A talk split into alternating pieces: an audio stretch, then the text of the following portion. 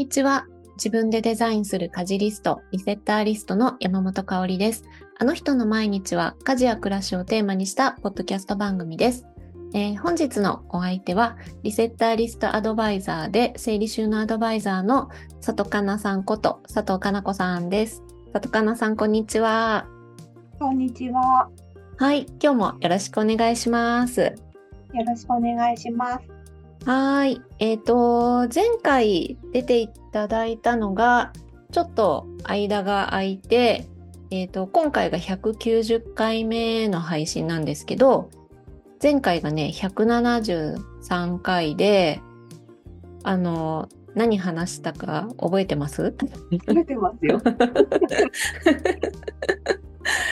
あの、ね、私の悩み相談みたいな感じだった。そうなんですよ。ね、はい、そうですよね。うん、何聞かれるかあんまり知らなくて、うん、割とぶっつけ本番だったんですごいドキドキしたの覚えてます。そうそう。それであの私がねあの難度が片付けられないとかもう机の周りがもうえらいこっちゃですとかっていう話を したと思うんですけどあのちょっとそうその結果をなんかちょいちょいここでも話してるんですけどちょっと里かなさんに直接ポッドキャストでお伝えしようと思って、うん、あのなんかあの里かなさんがもう何度片付けるぞっていうのは、うん、結構そのね引き出し1個とかそういうレベルじゃないから、うん、物を全出しして、えっともう引っ越しの気持ちで取り組むといいよっていう風なアドバイスいただいて、うん、それを夫に話して、じゃあよしやろうみたいにすごい盛り上がって2人で であの里かなさんがそのご飯もちゃんと用意しておくのがすごい大事で、うん、あのご飯作りに行っちゃったりすると気持ちがね続かなくなるよとかなんかそのもう合間にやるとかじゃなくてもう1日2日とかも取っちゃってやった方がいいよっていうのも聞いてたからそれもちゃんと考えて取り組んだら、すぐ片付きました何度が、えー、すごいですね。よかった。ね本当ありがとうございます。いやとんでもないです。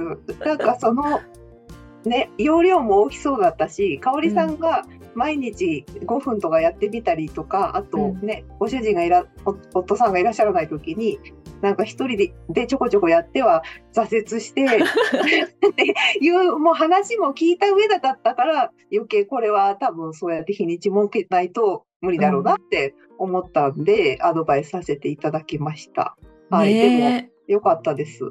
本当にあれから全然リバウンドもないしずっと綺麗なので、なんかやっぱり難度にあるものって大きいもの一個一個のアイテムがそこそここう体積があるものとかも入ってるから、結構処分もしたんですよね。全部出ししているいらないを全部やってっていうのもやったから多分総量が減ったのもあって、うん、うんうんそれで片付きました。ありがとうございます。いやいや何も私は手出しをしてないので。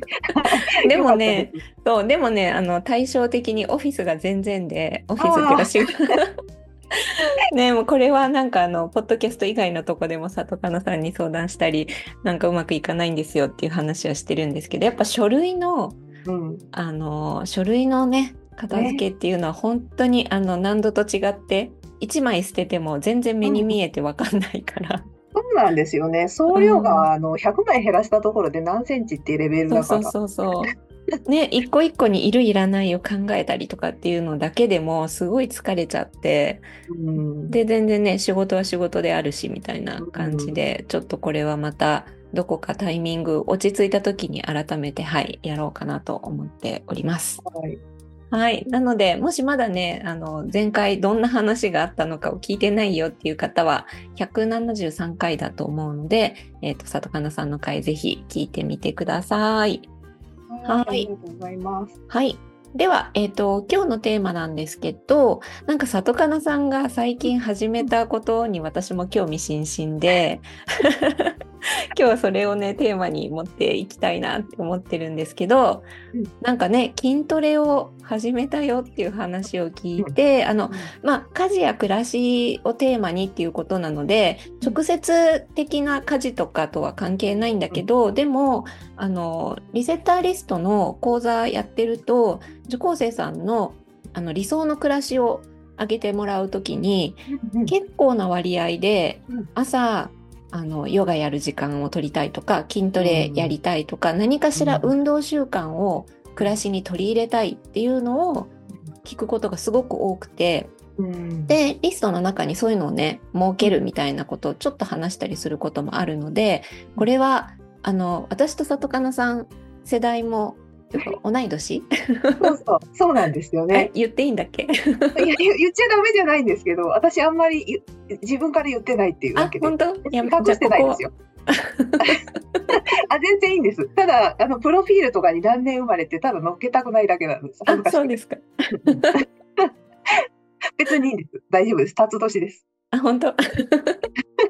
そうそう私たち世代とかも結構運動とどう向き合うみたいな話に興味あるリスナーさん絶対多いと思うので、うんうんうん今日はこれをぜひと思って、はい、お話を伺えればなと思うんはですけどあのそもそも里かなさんがいつ、いつ始められましたっけ？筋トレ。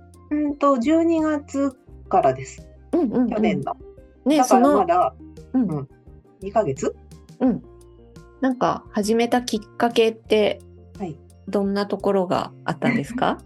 あの、あんまり明るくないきっかけでいいですか？ってあ別にそんなに暗くないですけど、あの、ちょっと家族が、うん、あの、入院したんですよ。あああ、うんうん、そうだそうだ。ですね、ちょっと手術したんですけど、うん。まあ、あの、幸い退院して別に今は日常生活を送れてるんですけど、うん。あの、やっぱり筋力が落ちてたんって本人も嘆いてて、で、私も筋力、あの、筋力って貯金できないけど、あの、やっぱり早いうちに、なよく言うじゃないですか、今日が一番若い日とか。あ言うから、うん言う言う。え言うから、えじゃあこれって5年後に例えばやるとか言ってるよりはもう今日ぐらいに始めちゃった方がいいんだろうなって思ってたんですけどそういう親の意見とか聞くとああと10年先だったらもしかしてもう寝たきりになっちゃったかもとか聞くとあ怖いと思って じゃあ今のうちに筋肉増やしときたいなと思ったんですけどあの今までもずっとあの私も運動習慣で歩きたいとか思ってたんですよ。でずっとリストっていうかそのあのリセッターリストの卒業生のコミュニティあるじゃないですか。うんうんあそこでなんか月の、えっと、宣言みたいので歩きたいみたいなこと書いてみたんですけど書いて宣言した割にできてないなみたいな夏で暑くてみたいな。うんうん。で結局私あの変な話すると あのお金払わないと動けないんじゃないかと思ったんですよ。なるほど。すごい不純な動機というかまああれなんですけどあのジムに入って入会してお金を払ってしまえば多分これはやるだろうと思って。うんうんうん。元を取りたい人なので。はい。それで入ったっていうのもあります。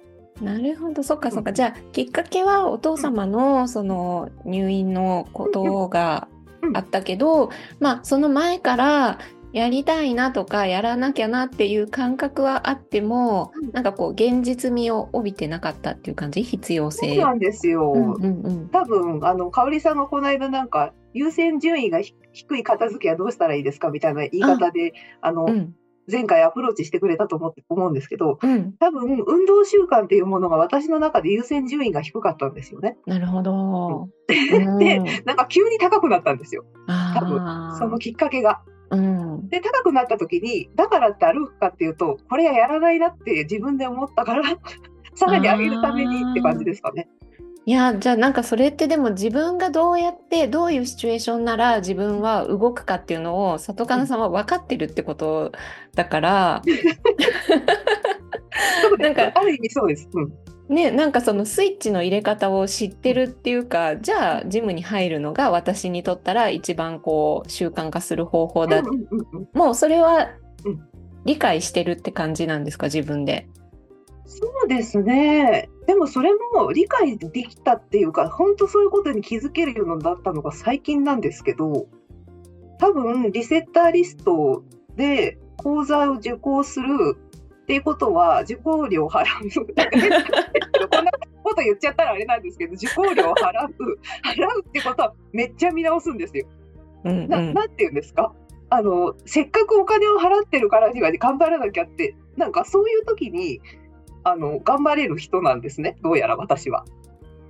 だからなんかこう無料のサービスでなんとなく受けてるものって結局身につかなかったものがすごく多くて、うーんうん、だからこれぞって時はお金を出したいなっていつも思ってるんですけど、うんうんうん今回はそれが今回はジムだったっていう。なるほど。はいいやでも本当あのお金ももちろん費用ももちろんだしあとそれに費やす時間もどっちもすごい貴重で大切なものだからそれをねあの支払ううん費やすってなった時には本気度もやっぱり 上が上がるのはそりゃそうですよねっていうかそうですよね。うん、それをうまくねこう、うん。自分が身につけたいっていう気持ちが強いものにはちゃんとこう選んでうん。選び取って身につけていくっていうのはすごい理にかなってるっていうか。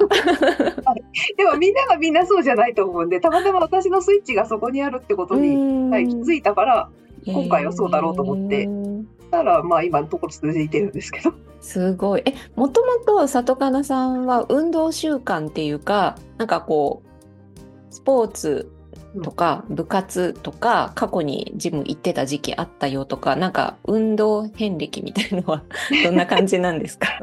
私運動音痴なんですよすごくそうなんですか？はい。もうボールとかひどいことになるんですよ。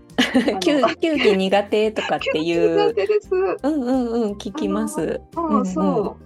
あのボールがキャッチできない病気なんです。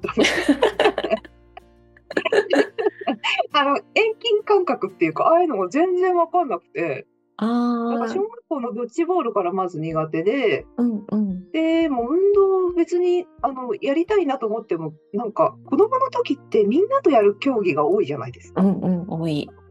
であなんか私これだったらちょっとできそうって思ったのが学生時代にやったスキーだったんですよ。おおスキー。うんうんスキーでも別にそんな上手くないんですけど、うんうんうんうんあれって自己完結するじゃないですか。うんあの別に私が転んでようがあの別に大してできてなくても誰かに迷惑かけなくて済むスポーツはできるんだって思ってうんうん。であのちょっと若い時20年ぐらい前もジム通ってた時あったんですけど、はい、その時はあの割とできてたっていうかあのやって頑張ってた時期もあったのであー私ジムだったらできるかもっていうのもなんとなく思ってたんですよね。うんうんうん、でも部活は本当ブラバンで吹奏楽であーうんあの走らされたりするんですけど体力作りで。なんかあのーねブラスバンドとか吹奏楽ってあのうん文化系っていうよりは体育会みたいなす。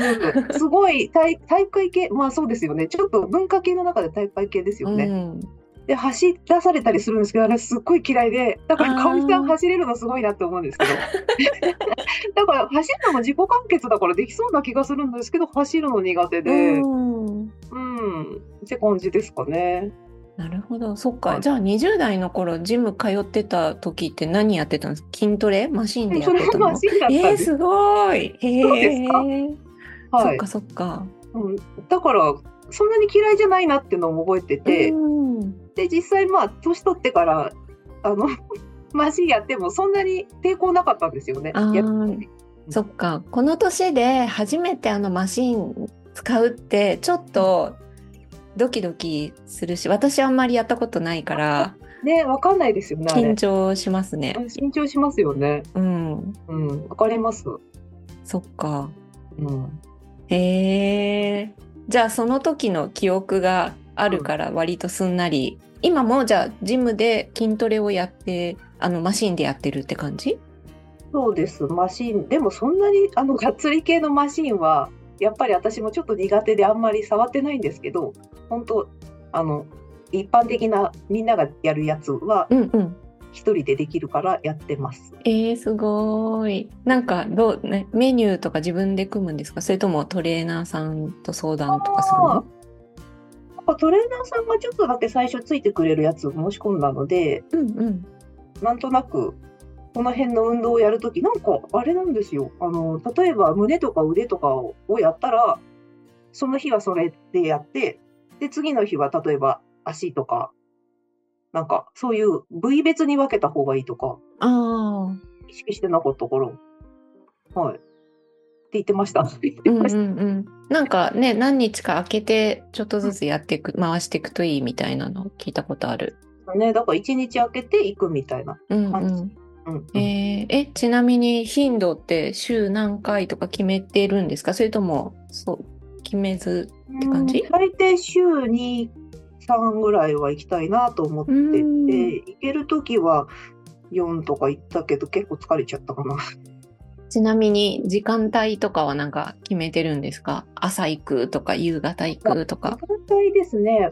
あの、私、リセッターリストとは別に、うん。あの、スケジュール帳って、見開きの手帳で、えっと、なんバーチカルって言えばうん皆さんわかるのかな、うんうん。一週間でこう縦に時間軸がついてる、香織さんには見せられるのかな,、うんうんなんかこういう朝から夕方までみたいな、はいはい。なんかそういうタイプの手帳をつけるのが習慣なんですけど、うん。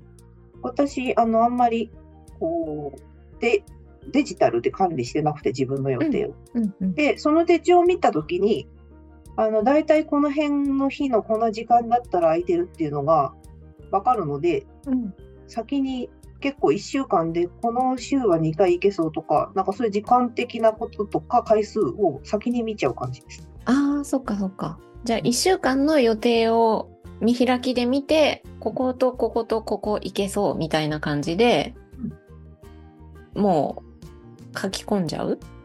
うん、書き込んじゃう時もありますね。もう宣言しちゃえばいけるかなとか。うんうんうんううんん。そっかそっか。いやー、ね、なんかその、時間やりたいなと思っても、でももう2ヶ月続いてる、うん。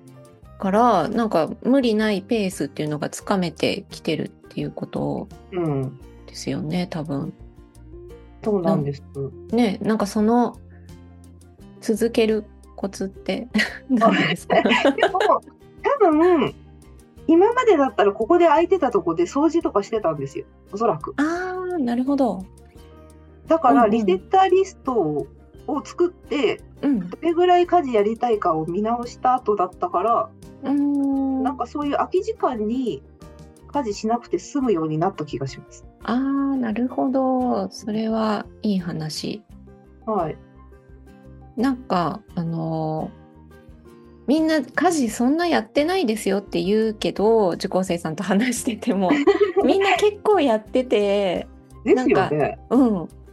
やってるんですよ、いっぱい。私もやってたと思って。そうそうそうそう。うん。だから書き出してあの表にしてみるとこれもうちょっと減らせませんかとか、うん。いかに減らしていくかっていう方向でだいたいお話をさせてもらうことが多いんですけど、あ全然減らしてもなんか自分はこのくらいできてれば十分でしたみたいなうん。ねお返事も結構あったりするのでそういう時に運動を当てていけばいいのか。そうですね。うんなんか時間ってこう習慣化したいなって時に時間を新しく作るのって本当難しいからもう削るしかないんですよね。うんうんうん、でその時にどれを削れるかとかいうのを考えるのが割とその60日で頑張って考えたからうん、分かるようになったってところが大きかったかなと思います。ああ、なるほど。そっか。しっかりね、向き合ってやりましたもんね。そうやりました。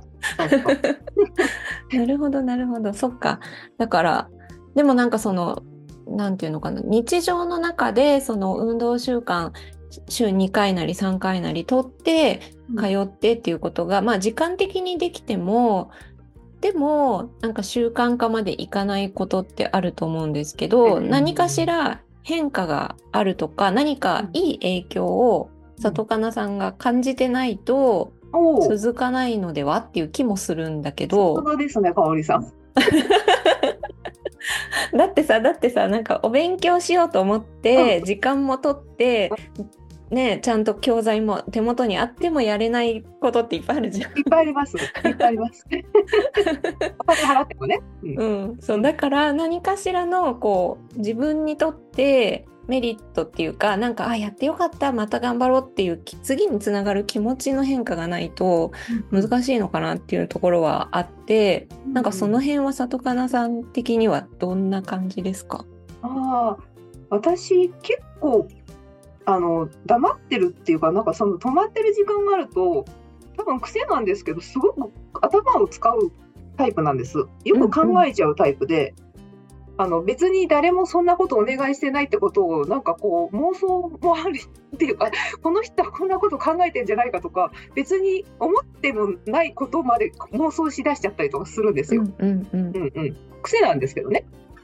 だけど、あのーそれですごく疲れちゃったりとか家族のこととかでもそういうことで勝手に疲れちゃうんですけど、あの脳みそってなんか精神的っていうかその頭を使ったことによってなんか肉体も疲れたってなんか錯覚するらしいんですよ。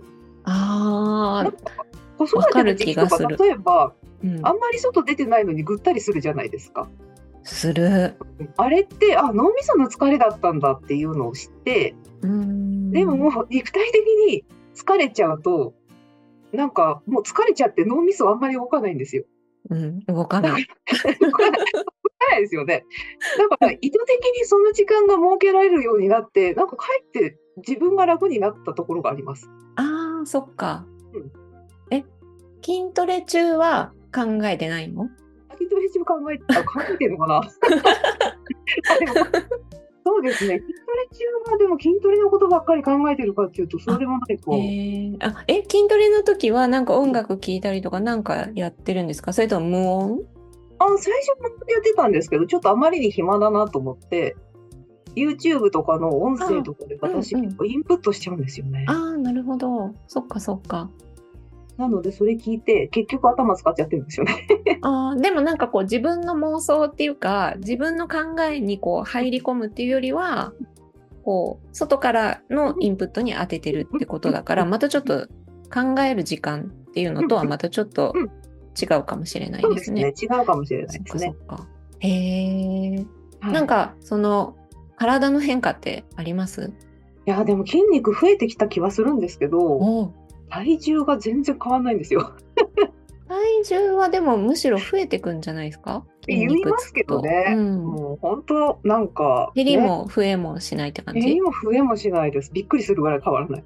じゃあそのまま置き換えられてってるのかな？だって筋肉の方が重いから。うーんって思いたいんですけど、なんかそのね、思いたいっていうか、なんかこんなとこで愚痴ってあれですけど、ジムのなんかあの、体重計乗ってうんうん測ると筋肉量が別に増えている感じでもないし、へえ。この間、その、全然変わらないんですけどって言ったら、うんあ、でもこれそんなに正確な数値出ないんでって言われて、ううんん、何なのと思って。わかんないんだけどと思って。ねえあでもはい3、4ヶ月やったら変わりそうな気がすでするけど。よね。うんだから私もまだ2ヶ月だし、うんううんん、と思っているところです。はい。へえなんかその疲労感がこううん気持ちよかったりとか、なんか寝つきが変わるとか、うんその食欲が増えるとかそういうのはない。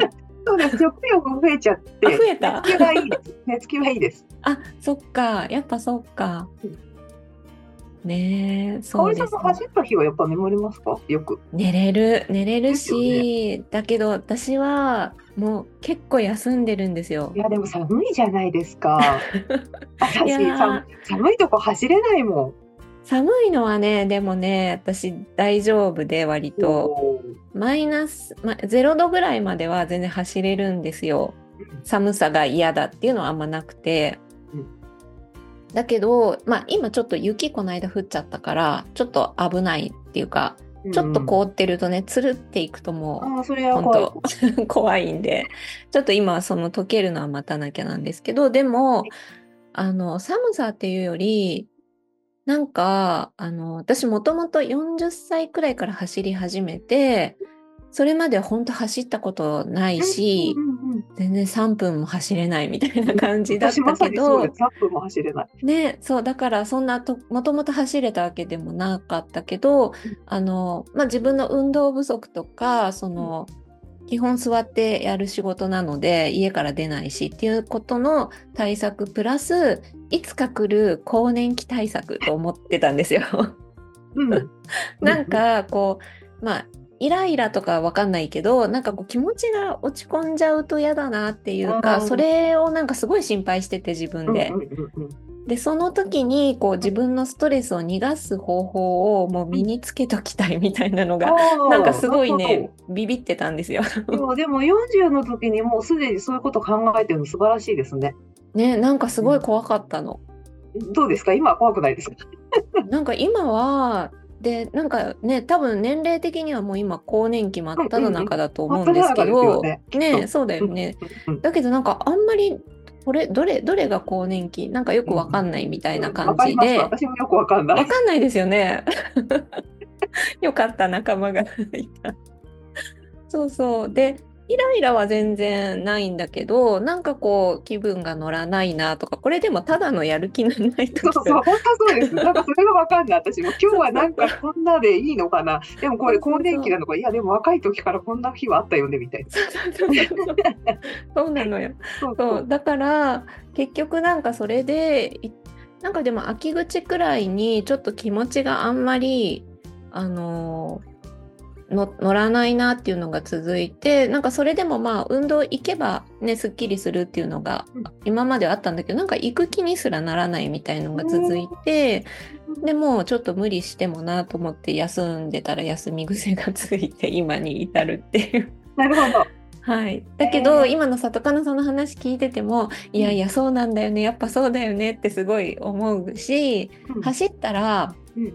私はそんな体あ体重はそんな変わんないんだけどでもやっぱり寝つきが良くなるのとなんか仕事してると、まあ、ちょっとした些細なこととかでもなんかモヤモヤが溜まってったりする。別に自分がどうしようもないようなこととかでもなんかね気になるいろんなことがあってそういうのがなんか走るとどうでもいいやっていう気持ちにすごいなれるんですよ私。わかります。それありますよね。運動ってそういう効果ありますようね。んうんうん。なんかスポーツマンの方って明るいじゃないですか、すごく。ああそういうのもある基本のかな。的に。私、ほあんまりスポーツに携わってない人生だったから、どっちかっていうと、あの、い陰キャっていうか、そうそう陽キャではないってずっと思ってたんですけど、だからそれはきっとスポーツをしてなかったせいだとか、またそうやって分析しだしちゃうんですよ、私。なんか 考えちゃうんですよ、いろいろ。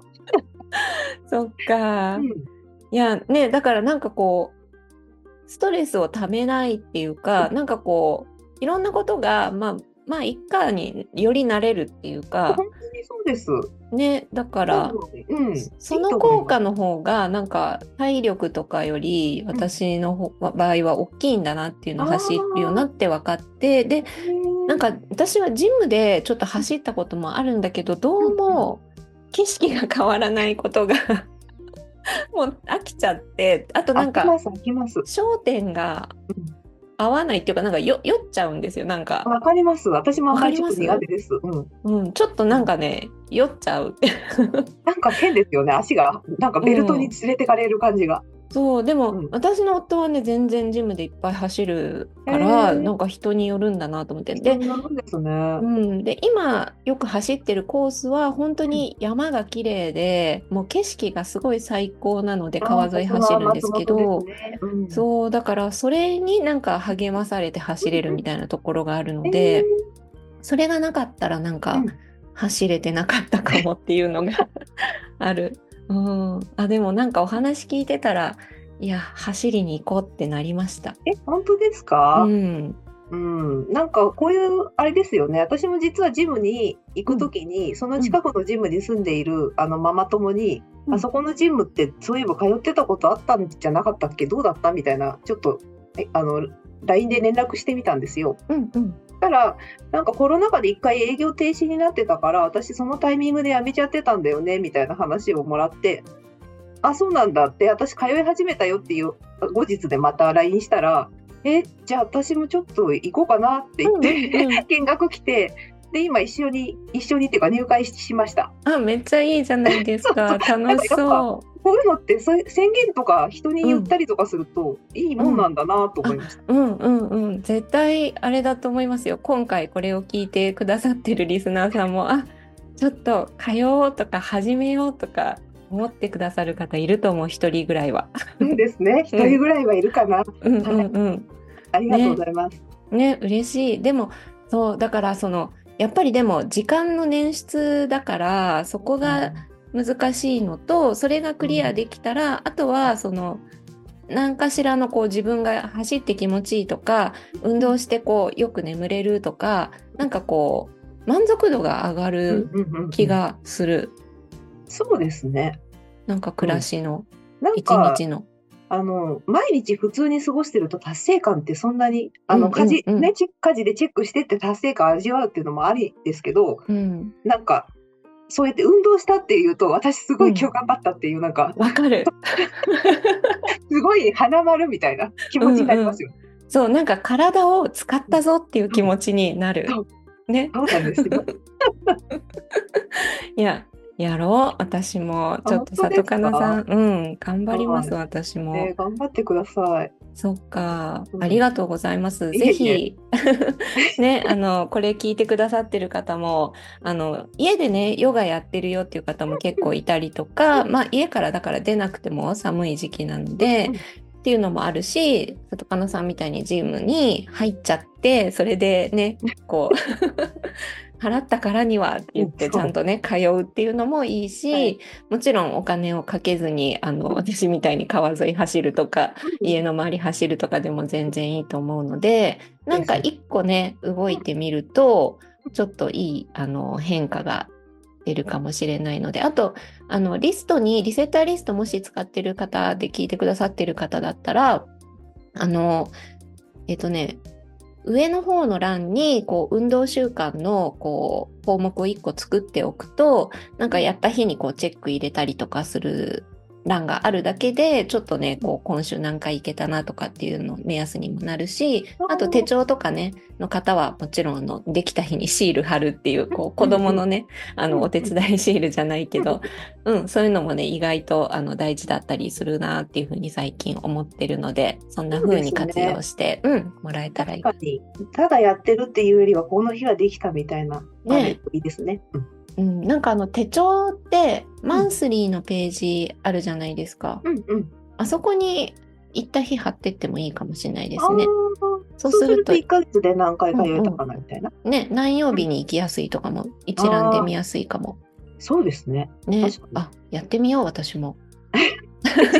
自分で言って、すごいですね。さすが、かおりさん。うんうん。いや、それな、なんか私も最近手帳の使っあの日記をねつけるのに手帳を使ってるんですけど、予定じゃなくて。でもマンスリーページ完全に空いててここ何にしたらいいんだろうってずっと思ってて。いや、いいじゃないですか、ちょうど。いいいかも、うんうん。うんうん。はい、うん。言いながら決めるっていう、や、いいいいと思います。ありがとうございます。はい。なんかすごい話しちゃった。すいません時間 楽しかったですはーい楽しかったです。はい。じゃあ、えっとね、今日はね、ここでお時間ということになりますけれども、最後に里かなさんの方からお知らせがあればお願いしたいと思います。はい。えっと、定期的にインスタグラムの更新しているので、もしよかったら見てください。そして、あと私は、えー今、60日はもう始まっちゃってるので、えーあの、整理収納アドバイザーの方なんですけど、2級の認定講座が3月の24日の日曜日、えー神奈川県の川崎の方で対面で行いますので、もし片付けの方でね、なんかお悩みとか、こんな勉強してみたいなって方いらっしゃったら、はい、あの、お越しいただければ嬉しいです。はい以。上ありがとうございます。はい。はい。えっと、里かなさんのね、えっと、インスタ、ちょっとリンクを概要欄に貼っておきたいと思いますので、そちらの、えっと、今私見てるんですけど、フィード投稿の一番上のところにレッスンスケジュールっていうのも載ってるので、そちらを見てもらうと、今、里かなさんが、から受講できる講座の一覧が出てくるので、参考にしていただければと思います。はい、ありがとうございます。はい。里かなさんがね、家事をやってる様子もリールでいっぱい見れるので、ぜひぜひフォローして、はい、チェックしてみてください。はい。はい。では、えっ、と、私からも最後にお知らせを一つさせていただきます。えっ、と、私が担当するリセッターリストを実際に作る60日プログラムが2月下旬にスタートします。で、おそらく今年は私この回しかできないかなっていう感じがしているので、えっ、と、この2月末からのプログラムのみの開催になりそうなので、ご興味がある方は、えっ、と、ちょっと覗いてみていただければと思います。はい、えっ、と、日程が、えー平日夜のコースが2月23日金曜日から始まって、えっ、と、夜の20時スタートのコースと、あと週末朝のコースだと2月24日土曜日、えー9時からのコースがあります。どんなことをね、やるかっていうのは、あの、概要欄にリンクを貼っておくので、そちら見ていただければと思います。はい。ではでは、えっ、と、またね、里かなさんに来ていただくのはまたちょっと先になるかもしれませんけれども、はい、また、あの、遊びに来てくれるのを楽しみにしています。はい、ありがとうございます。はい。では、えー今回のお相手は、リセッターリストアドバイザーで、整理収納アドバイザーの里かなさんこと佐藤かな子さんでした。ありがとうございました。ありがとうございました。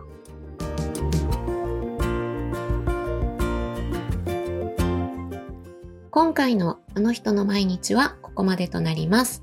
概要欄にお便りフォームをご用意しています。感想、質問、トークテーマなど募集していますのでよろしくお願いします。それではまた次回お会いしましょう。山本香里がお届けしました。